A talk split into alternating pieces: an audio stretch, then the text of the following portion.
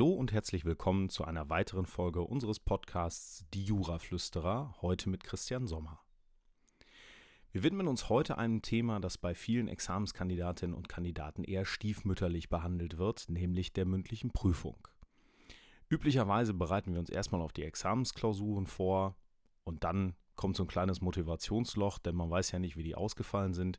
Und üblicherweise warten viele von euch dann wirklich erst, bis die Ladung im Briefkasten eintrudelt und dann leider nur noch wenige Wochen bis zur mündlichen Prüfung selbst bleiben.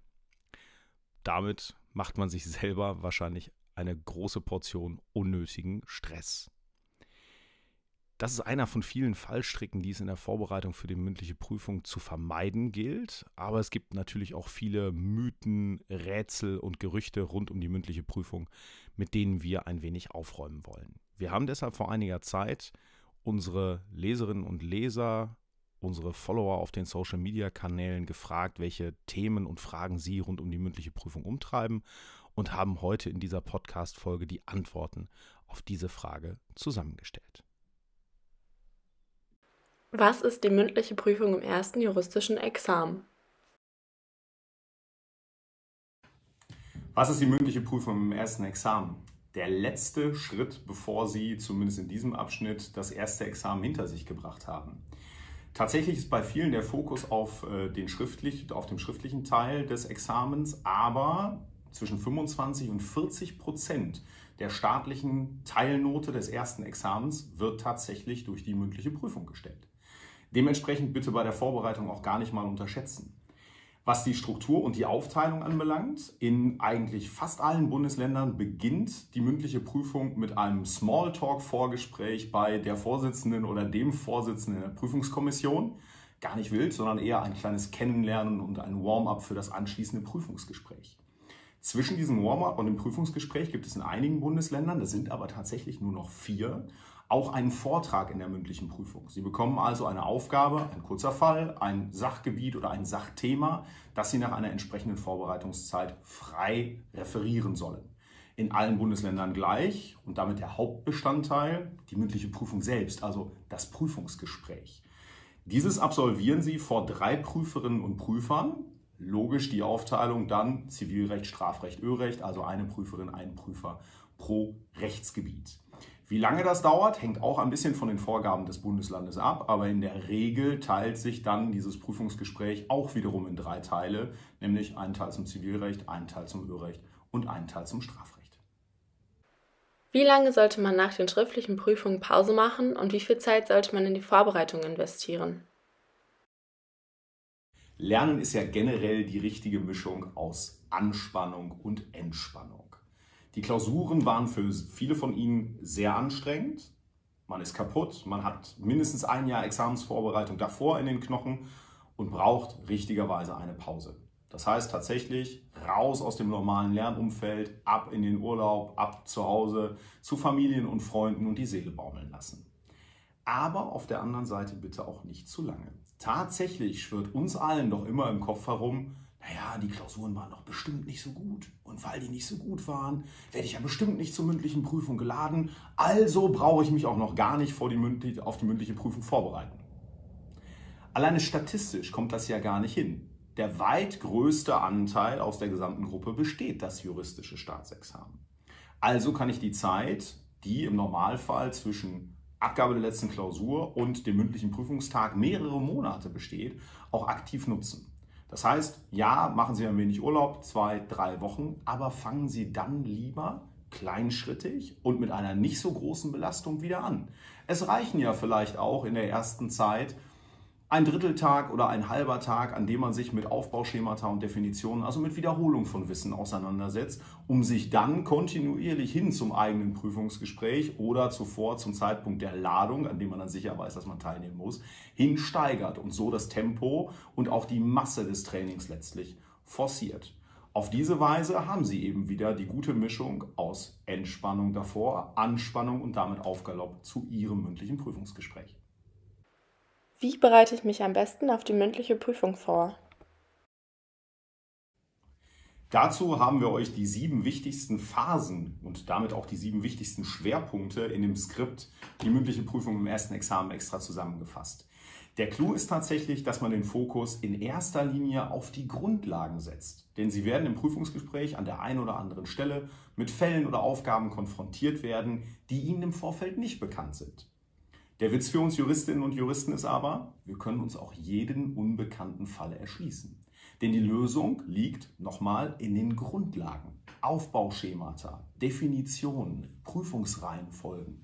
Wenn Sie damit richtig beginnen, leiten die Prüferinnen und Prüfer Sie automatisch zu den eigentlichen Schwerpunkten des Falles und dort geht es dann um Ihre Argumentationsfähigkeit. Die kann ich mir aber im Vorfeld ohnehin nicht ganz festlegen, weil ich ja den konkreten Fall, über den ich dann diskutieren soll, noch gar nicht kenne.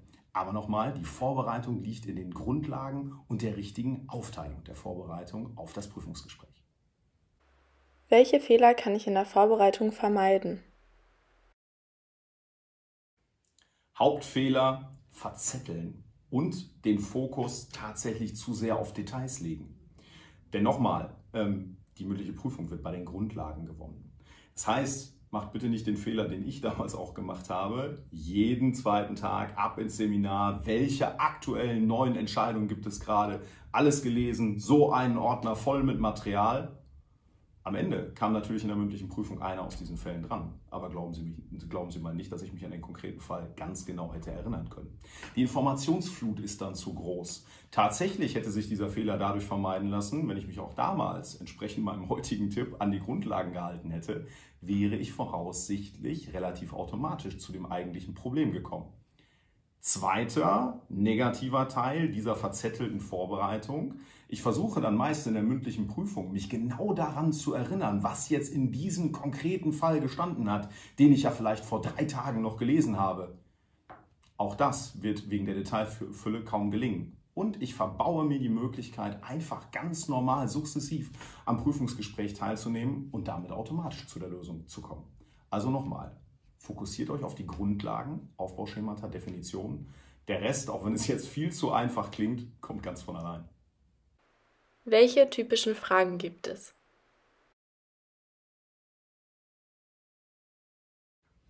Das hängt natürlich sehr stark von den Prüfenden, aber auch vom jeweiligen Rechtsgebiet ab. Vielleicht als erstes zu den Prüferinnen und Prüfern. Es gibt einige, der Kolleginnen und Kollegen, die halt sehr fokussiert sind auf bestimmte Themenbereiche oder auch im Einstieg in das Prüfungsgespräch gerne immer wiederkehrende Fragen stellen. Das kann zum Beispiel der Bereich der Verfassungsgeschichte sein. Eine gern genommene Frage dort, wann wurde das Deutsche Reich gegründet, um dann in die Genese zum Grundgesetz vorzudringen und dann mit Ihnen im Prüfungsgespräch über irgendwelche inhaltlichen Fragen zu sprechen. Das andere können aber auch aktuelle Probleme sein, dass Sie also gefragt werden, na sagen Sie mal, welches Gesetzesvorhaben äh, auf Bundesebene hat Sie als letztes groß interessiert, mit welchen gesetzlichen Neuerungen haben Sie sich beschäftigt? Denn in der mündlichen Prüfung sollen Sie nicht nur zeigen, dass Sie fachlich fit sind, sondern eben auch, dass Sie das an den Tag legen, was hinter das Handwerkszeug der Juristin des Juristen ist, nämlich sich regelmäßig fortzubilden und auf Neuerungen einzustellen.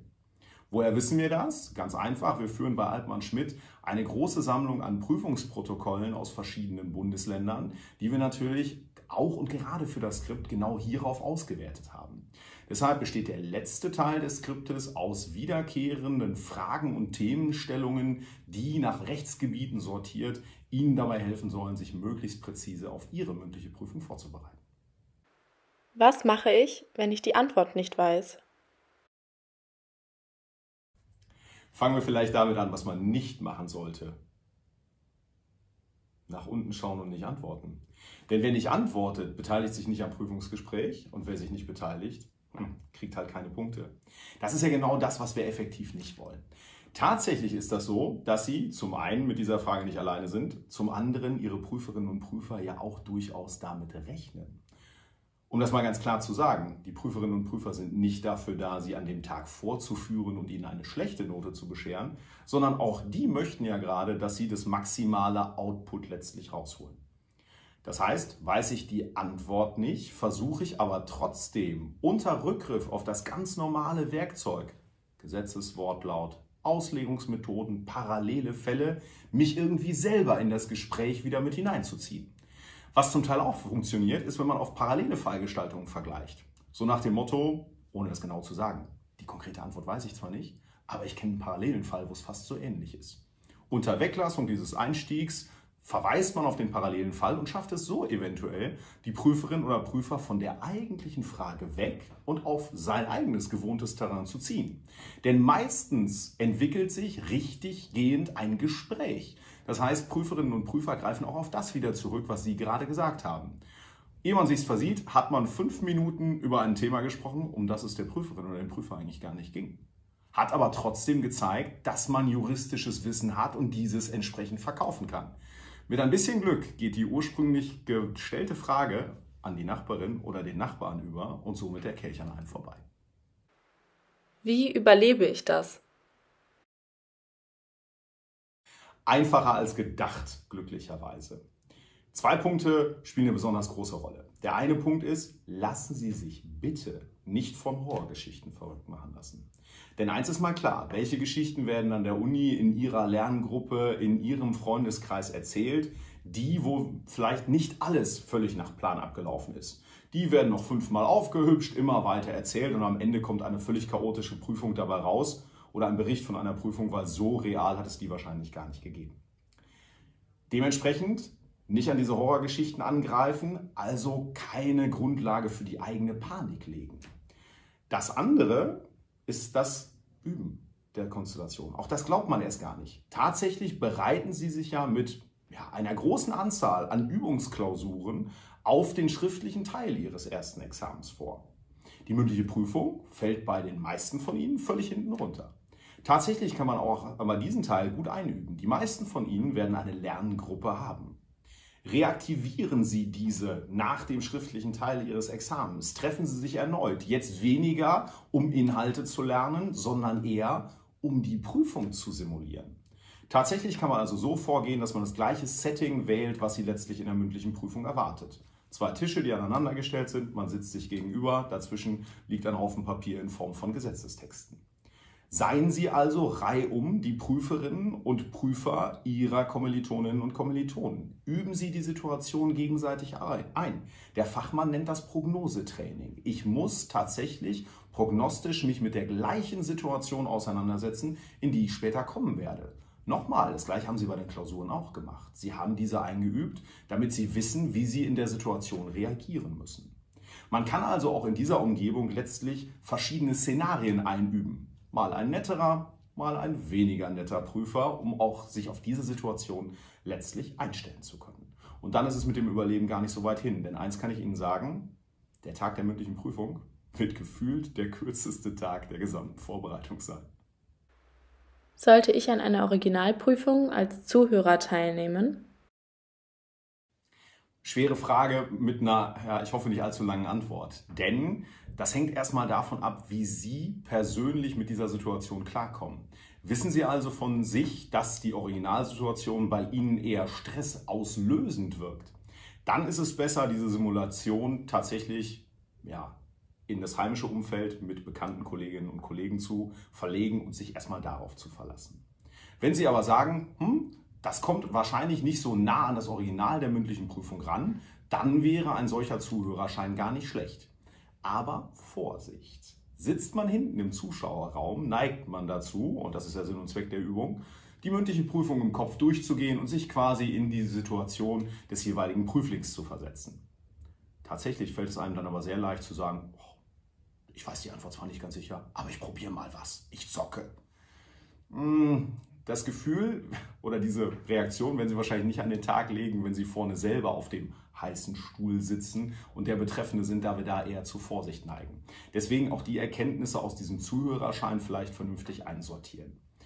Wenn Sie sagen, hm, ich weiß nicht so recht, ob ich mich da hintrauen möchte, vielleicht ist die Fallhöhe zu groß, vielleicht ist die Panik zu groß. Vor allen Dingen, ich sitze dann in der mündlichen Prüfung und muss ja bis zum Ende warten, bevor ich wieder nach Hause gehen darf.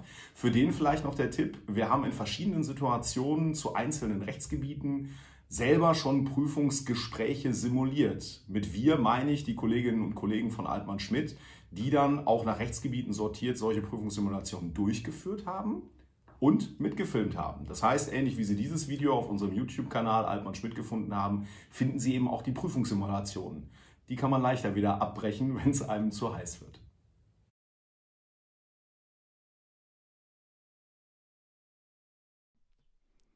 So, wir hoffen, dass wir euch ein paar wichtige Tipps für eure Vorbereitung auf die mündliche Prüfung geben konnten und vielleicht auch die ein oder andere Angst genommen haben. In der nächsten Folge in zwei Wochen setzen wir unsere kleine Reihe zur mündlichen Prüfung fort und zwar mit einer Prüfungssimulation aus dem Rechtsgebiet Zivilrecht, damit ihr euch mal ein direktes Bild von einer mustermündlichen Prüfung machen könnt. Sollte bei diesem Mal die Frage oder eure Frage zur mündlichen Prüfung nicht dabei gewesen sein, schreibt sie uns gern an juraflüsterer.altmann-schmidt.de, damit wir diese Fragen dann in einer nächsten Folge des Podcastes aufnehmen und beantworten können.